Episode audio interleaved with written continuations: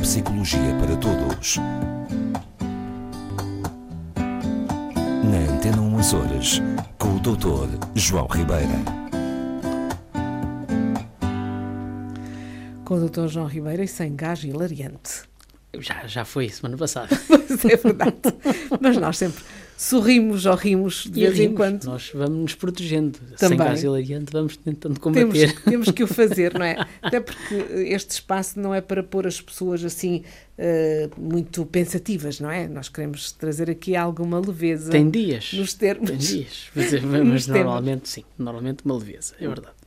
Bem, a semana, a semana passada hum, falámos do gás hilariante, mas não é disso que eu quero eh, hoje propor-lhe um tema para conversa. Ah, muito recentemente, uma pessoa minha conhecida falou-me de estar a perceber-se de tremuras nas mãos, sobretudo quando escreve Uhum. e também quando, quando utiliza os talheres. Hum. E esta, digamos, esta situação, será que é, é o início ou o indicador de, de, de demência ou de, de Parkinson? Eh, Que Pronto, as é interrogações pergunta- estão várias, não é? Essa é uma pergunta muito interessante. É uma, uma boa pergunta, sobretudo. Além de que interessante, é uma boa pergunta. Primeiro que tudo, Parkinson não é demência. Já disse várias vezes. Parkinson é uma doença motora. Depois, há uma, uma distinção importante, que é, normalmente na doença de Parkinson, hum, existe aquilo que se chama o tremor em descanso, que é a pessoa não está a fazer nenhum tipo de atividade específica e está a tremer na mesma. Noutro tipo de situações, existem certos parkinsonismos, mas, por exemplo, associados à ação. Isto é, a pessoa não treme quando está em descanso, quando quer escrever ou quando quer comer, aí sim surge o tremor. É chamado tremor de ação.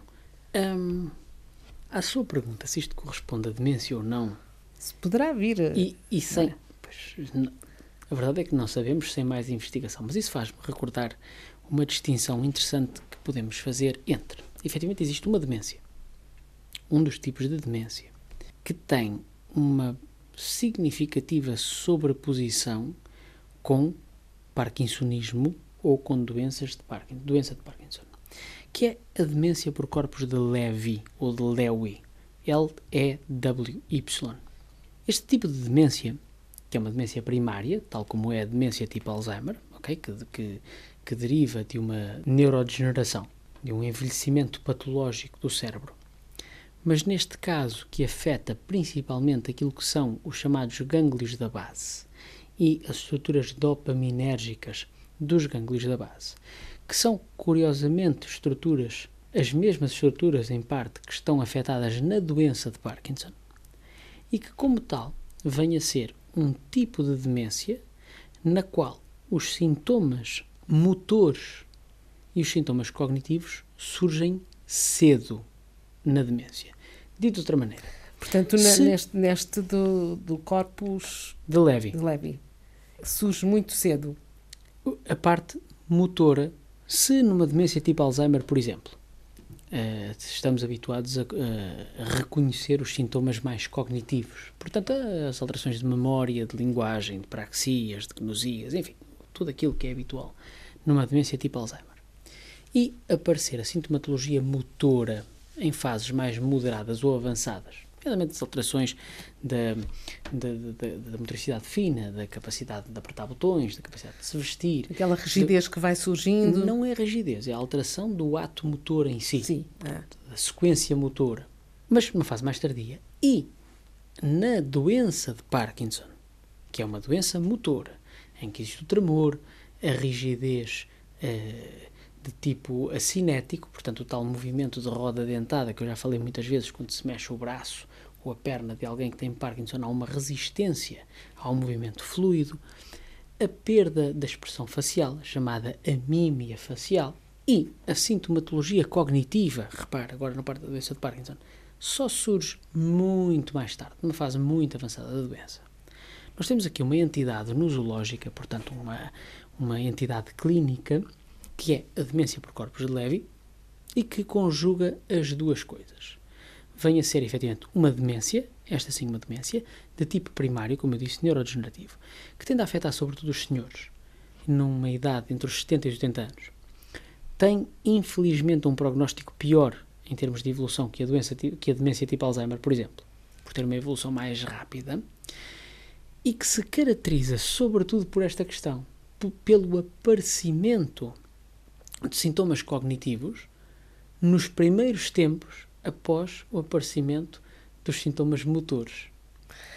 Ou seja, começa a surgir o dito tremor, começa a surgir uma, uma espécie de uma, de uma, de um, de um, de uma rigidez pseudo-parkinsónica, uma perda da expressão facial, uma rigidificação, se quisermos, cognitiva, portanto, baixa flexibilidade eh, cognitiva, dificuldade de alteração de um paradigma para outro, dificuldade de adaptação a novas situações, alterações da atenção, eh, alterações eventualmente visoespaciais. Poderá não ser o caso, mas, mas acontece.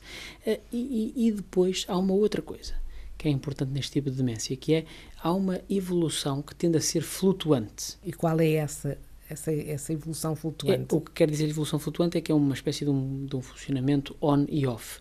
Isto é, hoje a pessoa está ótima, parece que não tem nada, amanhã está péssima.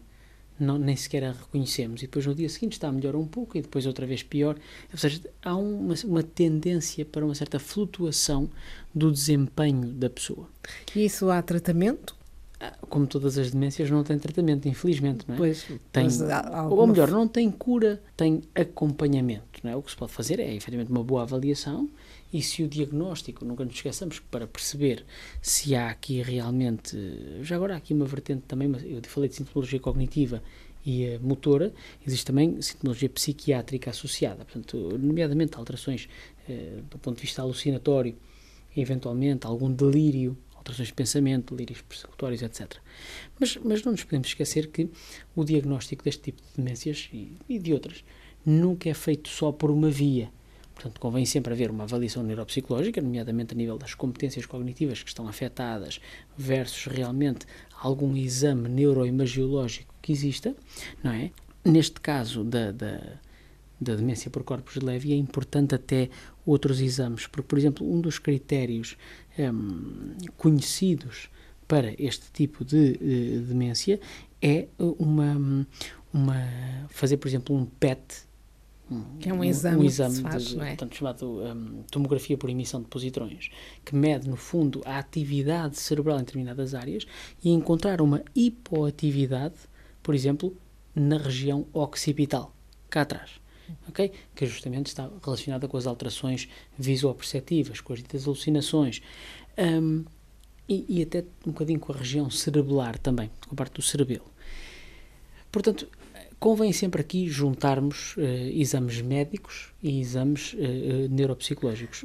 Claro que isto tem que ser feito com, com especialistas, portanto, sempre, não será sempre. só hum. o, o, médico de família hum para, para resolver este, este, com, com este todo problema. respeito Com todo o respeito, quer-me parecer que esta demência por corpos de Levy não é das mais conhecidas. E, e eu tenho as minhas dúvidas se muitos médicos de família sabem o que é, como é que funciona, quando é que aparece e que características tem.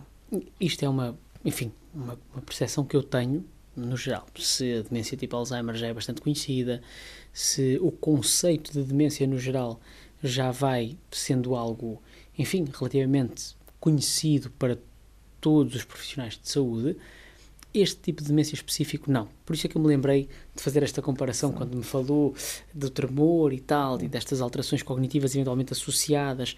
Podemos pensar que se trata de algo deste tipo. Ou seja, quando encontrarmos alguém que tem alterações motoras, alterações é, do, do âmbito, cá está, uma certa rigidez, tremor, dificuldade em caminhar, é, quando tenta fazer alguma coisa e ao mesmo tempo começa eventualmente a apresentar alguma sintomatologia cognitiva, como eu disse, alterações da atenção, um, uh, ah, cá está, alterações da, da flexibilidade mental, este tipo de alterações acompanhado também de alguma alteração psiquiátrica, um eventual delírio, uma alucinação, enfim, podemos estar a falar de uma demência por corpos de leve, que é realmente uma entidade, uma demência que existe perfeitamente e que, que existe, é, não é das mais conhecidas, não mas é, existe. não é demasiado conhecida não é. Uh, um, mas mas é, é uma realidade. uma realidade. Portanto, e há que ter alguma preocupação Isso- e, e, e permitam-me só que, que, que termine dizendo o seguinte: é extremamente importante esta distinção, porque a demência por corpos leves está longe de ser Alzheimer, está longe de ser uma demência frontotemporal, está longe de ser uma demência vascular. E, portanto, do ponto de vista depois do acompanhamento destas pessoas e do tipo de estimulação que se faz, nós temos que ter muita atenção realmente à, à- ao tipo de problema, porque vamos ter que fazer uma parte mais de fisioterapia, vamos ter que fazer um acompanhamento, quiçá, psicofarmacológico para ver a parte psiquiátrica, porque, como eu disse, existem alucinações, delírios, etc. E um acompanhamento em termos de estimulação cognitiva que vá de encontro às funções executivas, à atenção, à flexibilidade, etc., para poder ajudar estas pessoas. Não é o mesmo que acompanhar alguém que tenha uma demência tipo Alzheimer, não é o mesmo que acompanhar alguém que tenha uma demência vascular, não é. O diagnóstico correto das demências é fundamental para uma boa intervenção, para uma boa ajuda que se pode dar às pessoas. Ok? pronto, e aqui ficou a sua ajuda para aqueles que nos estão a ouvir, portanto prestem atenção e procurem a tal ajuda. Muito obrigado. Eu gosto sempre de receber boas perguntas e esta foi uma excelente pergunta. Até para a semana. Até para a semana.